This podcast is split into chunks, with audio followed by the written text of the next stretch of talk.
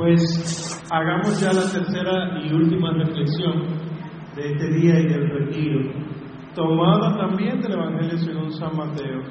Recuerden que lo dejamos en que vengan a ver el lugar donde él estaba. Pero miren lo que dice el versículo del 7 al 10. El ángel sigue diciendo, y ahora vayan enseguida a decir a sus discípulos, ha resucitado de entre los muertos e irá delante de ustedes a Galilea, allá lo verán, se los he dicho. Ellas partieron a toda prisa del sepulcro con miedo y gran gozo y corrieron a dar la noticia a sus discípulos. En esto Jesús les salió al encuentro y les dijo, salve. Y ellas acercándose se asieron a sus pies y le adoraron.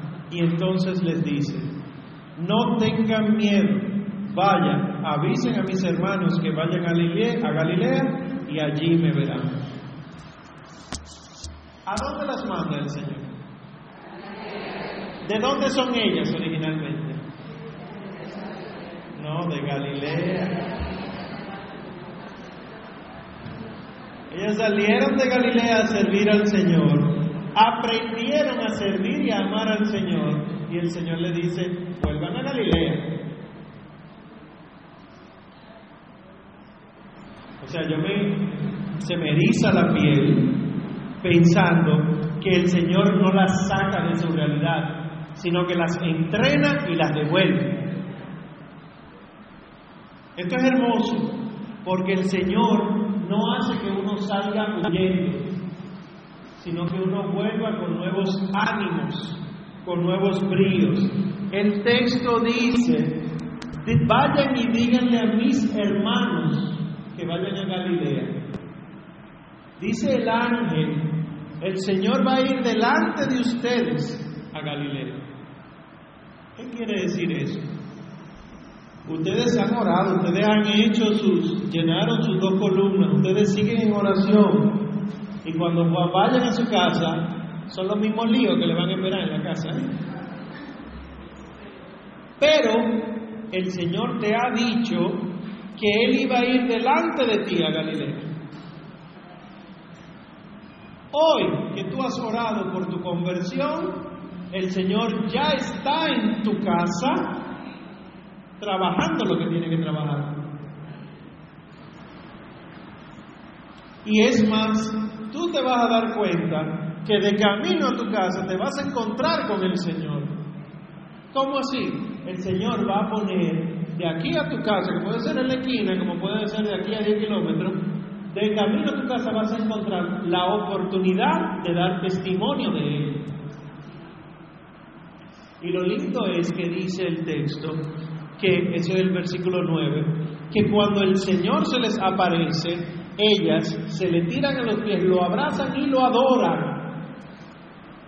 Nosotros hemos tenido la oportunidad de adorarlo porque lo tenemos acá, a mi derecha, en el sagrario, pero también hemos tenido la Santa Misa. Los que han participado de la misa ya han tenido la adoración con el Señor, ya lo han abrazado, ya lo han amado, y Él también está en tu casa. Y el marido complicado, y los hijos enredados, y la suegra, lo que sea, ya el Señor lo está trabajando, pero es que tú tienes que pedírselo. Ahora sí, déjame aclararte algo a propósito de las cosas equivocadas que nos enseñan. Si tú pides paciencia al Señor, ¿cómo se prueba la paciencia? Sin dificultad. Ah, entonces si pides paciencia, prepárate para la prueba. Si pides amor, Señor, aumenta el amor en mí, te va a poner gente odiosa. Porque si tú amas a quien te ama, ¿qué mérito tiene? Si pides, Señor, aumenta mi fe, porque no estoy creyendo en ti, te van a venir las pruebas de la fe. Y si el Señor, de lo que tú le pides es, Señor, quítame mi lujuria, vienen las tentaciones contra la sexualidad. Quítame la avaricia, tentaciones de que, mira, pero tú te puedes comprar ese carrito, pero tú te puedes comprar ese celular, esa blusa, esa sandalia que a ti tanto te gustan, una más, eso no importa. La pereza, la soberbia, la ira. ¿Por qué les digo esto? Porque hasta nuestro Señor Jesucristo fue tentado. Y las tentaciones no son malas, porque hay tentaciones es que salimos más que vencedores en aquel que nos amó, dice San Pablo.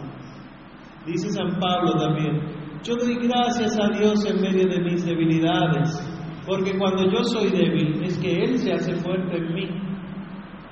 Y si eso es así, ¿cuántas horas del día a ti te gustaría ser débil? Si en el momento que tú eres débil es que Dios se hace fuerte en ti, de las 24 horas del día, ¿cuántas tú quisieras ser débil?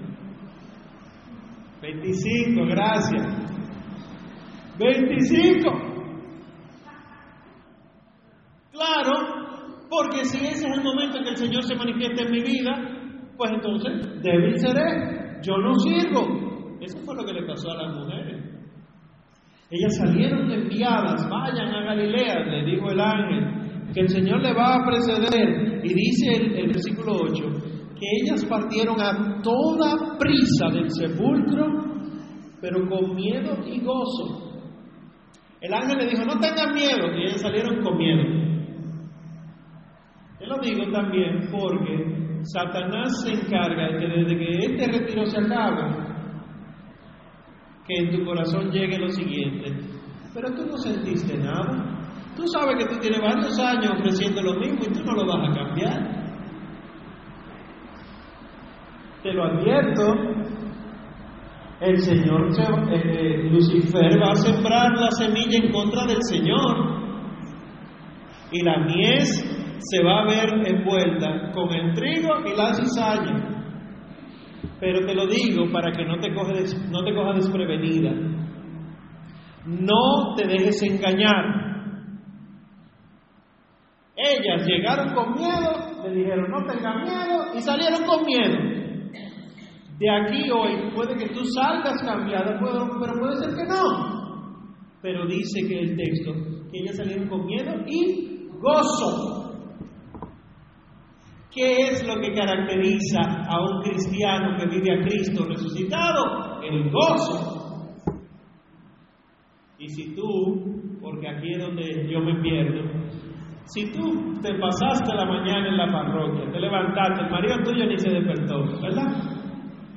Estás aquí, la misa, el retiro, el compartir, y tú llegas con cara de vinagre a tu casa,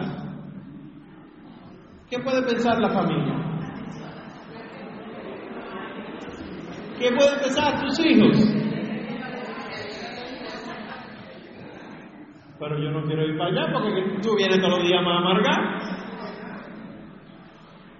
Y es verdad, hay gente que tiene la cara de cuaresma sin Pascua, o sea, nunca resucita Jesucristo. De vinagrillo. Entonces, ay Omar, es que los problemas siguen igual. Entonces, una no termina de llegar bien a la casa cuando ya la están llamando al celular. Mira, y es que no se, tú no piensas, en esta casa no se va a comer. Ustedes lo saben. Que una, ustedes, lleguen a recoger el desorden de los nietos, que el marido dejó la ropa aquí, que y entonces nadie fue capaz de prender la olla del espagueti hoy. Pero esas son las pruebas. Y entonces, ¿qué hicieron las mujeres? Con el mismo miedo, con el mismo pique que tú tienes, con gozo, preparan la comida. Y entonces los demás dicen, ¿y qué es lo que le pasa a mami? O el marido que priva bien fuerte y no te pregunta nada sobre tus emociones, porque no te va a preguntar nada, porque los hombres no preguntamos eso, va a ser sarcástico contigo y te va a decir, ¿y qué es lo que están dando allá que tú vienes así como contento?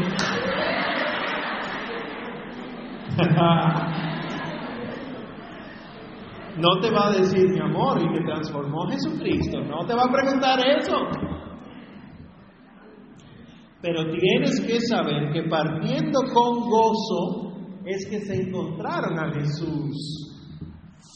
Y el Señor le dice, ¿cómo es que le dice? ¿Cómo es que dice? Salve. ¿A quién se le dijo salve? Ay, miren esto, ustedes son dichosas. Uno que puede, yo puedo llegar a ser sacerdote, los que son obispos, el Papa no tiene la dicha que tienen ustedes. Porque el sacerdote es sacerdote, pero la mamá del sacerdote es la Virgen María. Ustedes, se les da a ustedes el saludo de María. Y se les dice, salven, y no se lo dice un ángel, se lo dice Jesucristo. Entonces, ¿qué quiere decir esto para ustedes? Que si ustedes esas cosas que escribieron, las que quedaron en su corazón, las que rezaron allí ahorita, dejen que el Señor se lo transforme, ustedes van a tener la misma bienaventuranza de la Santísima Virgen María. A ustedes también, como a ellos, se le van a decir bendita entre todas las mujeres. Y entre ustedes, a la que viva verdaderamente con el resucitado, la van a buscar Ay, a mí me gusta la hermana fulana porque la hermana fulana siempre tiene una palabra de aliento para uno. hermana fulana siempre tiene una sonrisa para uno. Ese es el gozo del resucitado. ¿Qué pasa? Que así mismo como digo eso, puedo decir, y la hermanita que no la busca, porque esa está siempre de chimosa, torciendo la boca, todo le hiede, nada le huele, si esa hermanita está aquí, escuche, santa hermanita. Escuche lo que le voy a decir. Déjese llevar por Cristo y no por Judas. Hermanita, deje de torcer la boca, que le va a quedar así torcida.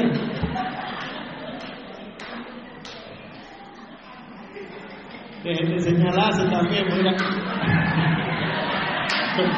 Dios mío. Bueno,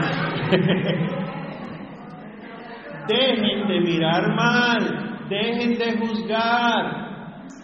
Dice San Pablo, consideren a los demás por encima de ustedes mismos. Yo llego a esta parroquia y aunque yo sea lo que sea, ustedes están toditas por encima de mí. ¿Por qué? Porque ustedes son de esta parroquia. y lo digo con el Padre, lo digo con la religiosa, pero entre ustedes todas están por encima de cada uno. Porque nosotros, ustedes son parte del cuerpo de Cristo. Y si todas fueran ojos, ¿cómo oirían? Y si todas fueran oídos, ¿cómo caminarían? Aquí hay muchas de ustedes que son muy buenas, para el canto, la predicación, la evangelización, esas son bocas en el cuerpo de Cristo. Pero hay otras que son excelentes, llevando y trayendo cosas.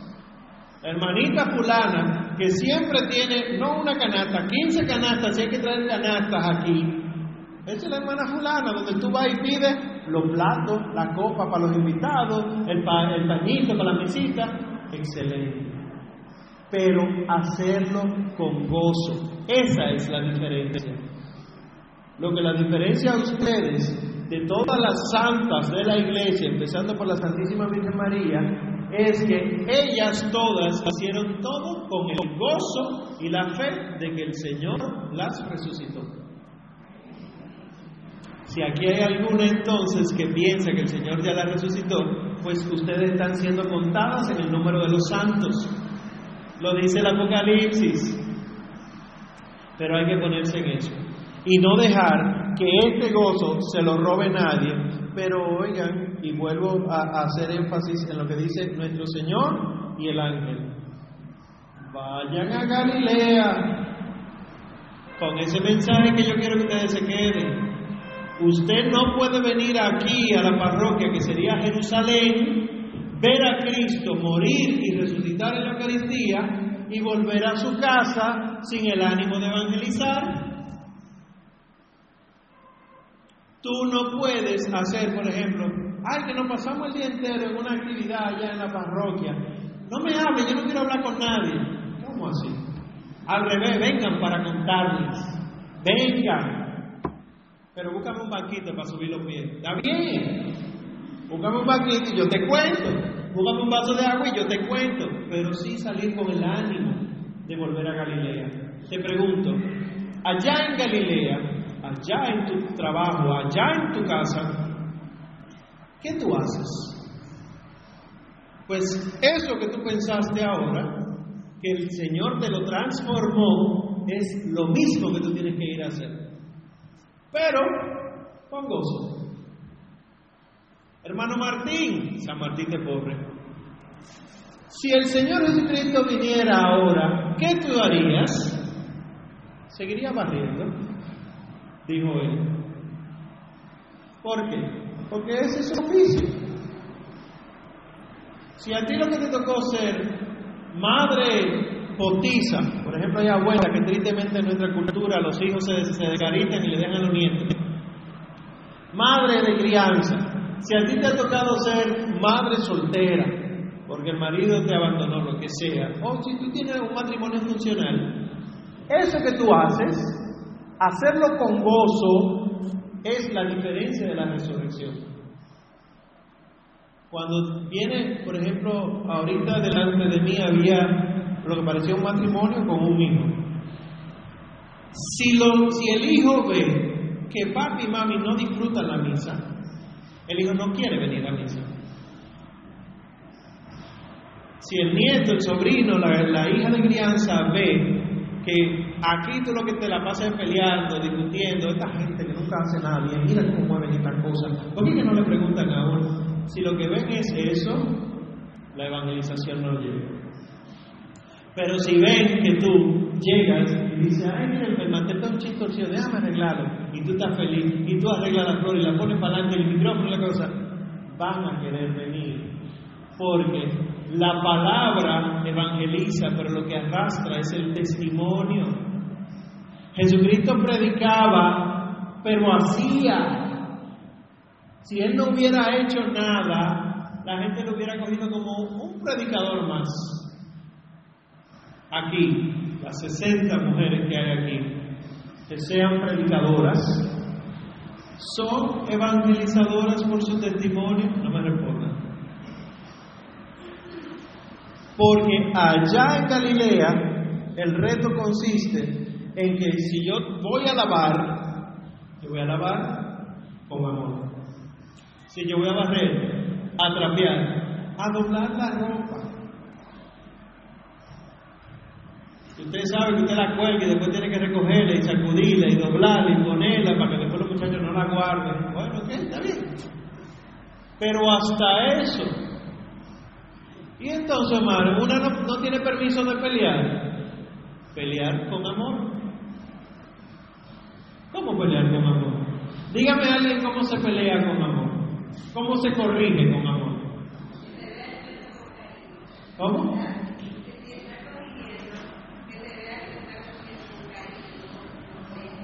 No para yo demostrar que yo tengo la razón, sino porque yo te quiero.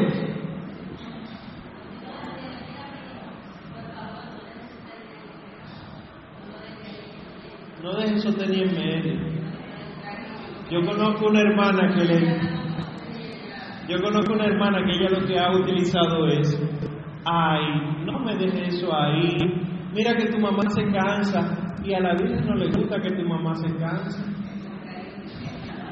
Y la niña va y recoge por amor a la Virgen la ropa.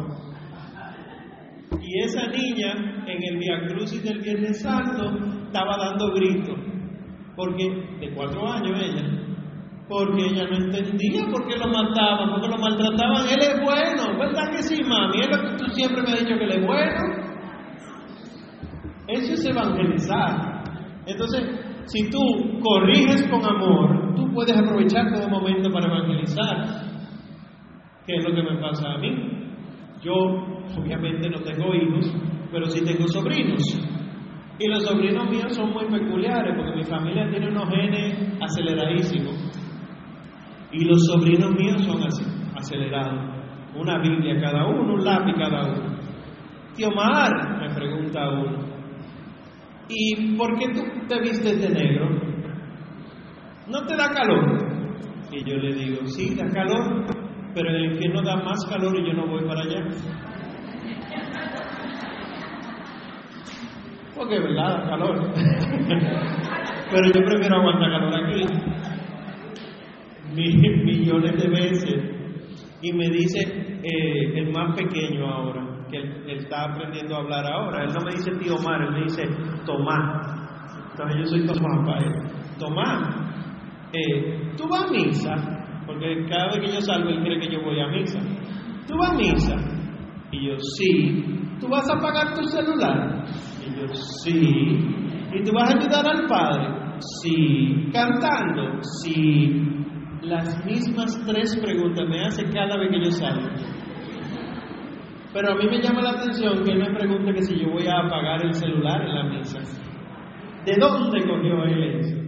Ah, que se lo decimos. Entonces ya como chiquito me pregunta a mí, lo que para él era una corrección, ahora es una norma y me la dice a mí. ¿Tú vas a ayudar al padre cantando y vas a apagar tu celular, mi Omar? Sí. Entonces ustedes pueden aprovechar todo momento, que a Dios no le gusta, que, que a la Virgen María sí le gusta, etc. Pero con la convicción de que es así. Hay veces que nosotros separamos la fe de la vida cotidiana y creemos que yo no puedo ser cristiano trabajando en una oficina. Sí, usted es cristiano trabajando en una oficina. Sí, de gracias por los alimentos. Ah, que cumpleaños un, compañero de trabajo, le, le están haciendo una bullita allí. Pida permiso y diga, señores, pero vamos a dar gracias a Dios por la vida de esta persona. Y usted se mete, aunque nunca haga oración ahí, usted la hace que la gente va a empezar a tener temor de Dios. ¿Y cuál es el principio de la sabiduría? El temor de Dios. Y tú, por tu convicción del resucitado, has sembrado el temor de Dios a los demás. Es tan sencillo como eso. ¿Qué te, dirá, qué te dirán los demonios al salir de acá?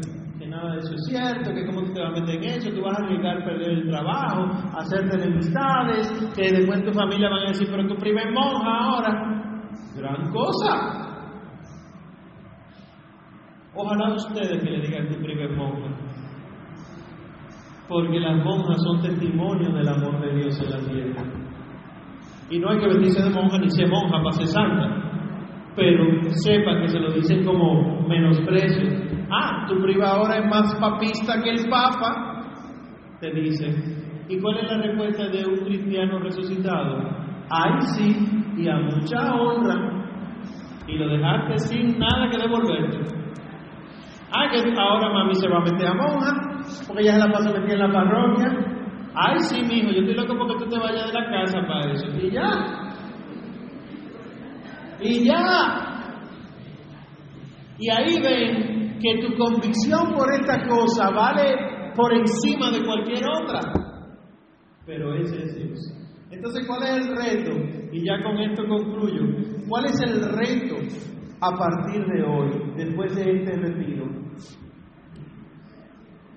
Que cuando volvamos a Galilea, sepamos que el Señor ya estaba allá. Que cuando tú vuelvas a tus quehaceres, que el Señor ya estaba allá. Y que toda cosa que tú hagas y digas a partir de ahora es porque tú vas con el gozo de la resurrección. Así que vamos a cerrar los ojos un minutito para dar gracias a Dios por esta oportunidad. Dios, tú sí eres bueno. Señor Jesús, nadie hay como tú. Nosotros no sabemos cómo agradecerte. Yo personalmente no sé cómo agradecerte la presencia de tantas santas mujeres en este retiro, mujeres comprometidas con el servicio del Evangelio, mujeres que quizá algunas con dudas, sí, otras quizá un poquito más convencidas, pero sentadas aquí escuchando tu palabra, bendito eres Señor. Yo te pido por sus corazones, por esos pies que las van a llevar a Galilea nuevamente, por esas manos que van a llegar a abrazar y sobre todo a servir allá en Galilea por esas miradas que ellas van a dar, esas palabras de aliento y hasta los silencios que van a guardar, para que seas tú, Señor, el que te manifiestes en todo lo que ellas hagan y digan. Mira a cada una en particular, mira a aquellas cuyos ojos se mojaron en este retiro por las lágrimas que solamente la fe en ti puede generar por la conversión que tú vas generando en ellas. Mírala, Señor, y que ninguna lágrima de esa quede sin una paga de las cosas tuyas espirituales. Y también mira a aquellas que, por cualquier razón, quizá no sintieron que esta palabra era para ellas. Mírala, Señor, y déjale sentir tu amor porque sabemos que la fe no son sentimientos, sino convicción, pero también sabemos, Señor, que tú quieres discípulas convencidas de la fe que tú nos regalas. Así que haz de ellas todas María Magdalenas, haz de ellas todas Marías, y haz de todas ellas, igual que la Santísima Virgen María, tu Madre, dispuestas a guardar cualquier cosa en su corazón con tal de estar siempre dispuestas a acompañar a los demás en el conocimiento de ti. Gracias Señor por esta hermosa oportunidad en esta mañana. Gracias Señor por este precioso retiro que nos has regalado. Gracias Señor por tantas bondades que siembras en estos corazones. Gracias Señor y a ti, hermosísima Señora, Madre nuestra, mujer por excelencia, que aunque no hayas caminado físicamente al sepulcro, ya tu vida era un sepulcro donde el resucitado se te apareció. A ti, Madre Santísima, te pedimos que siempre nos acompañes.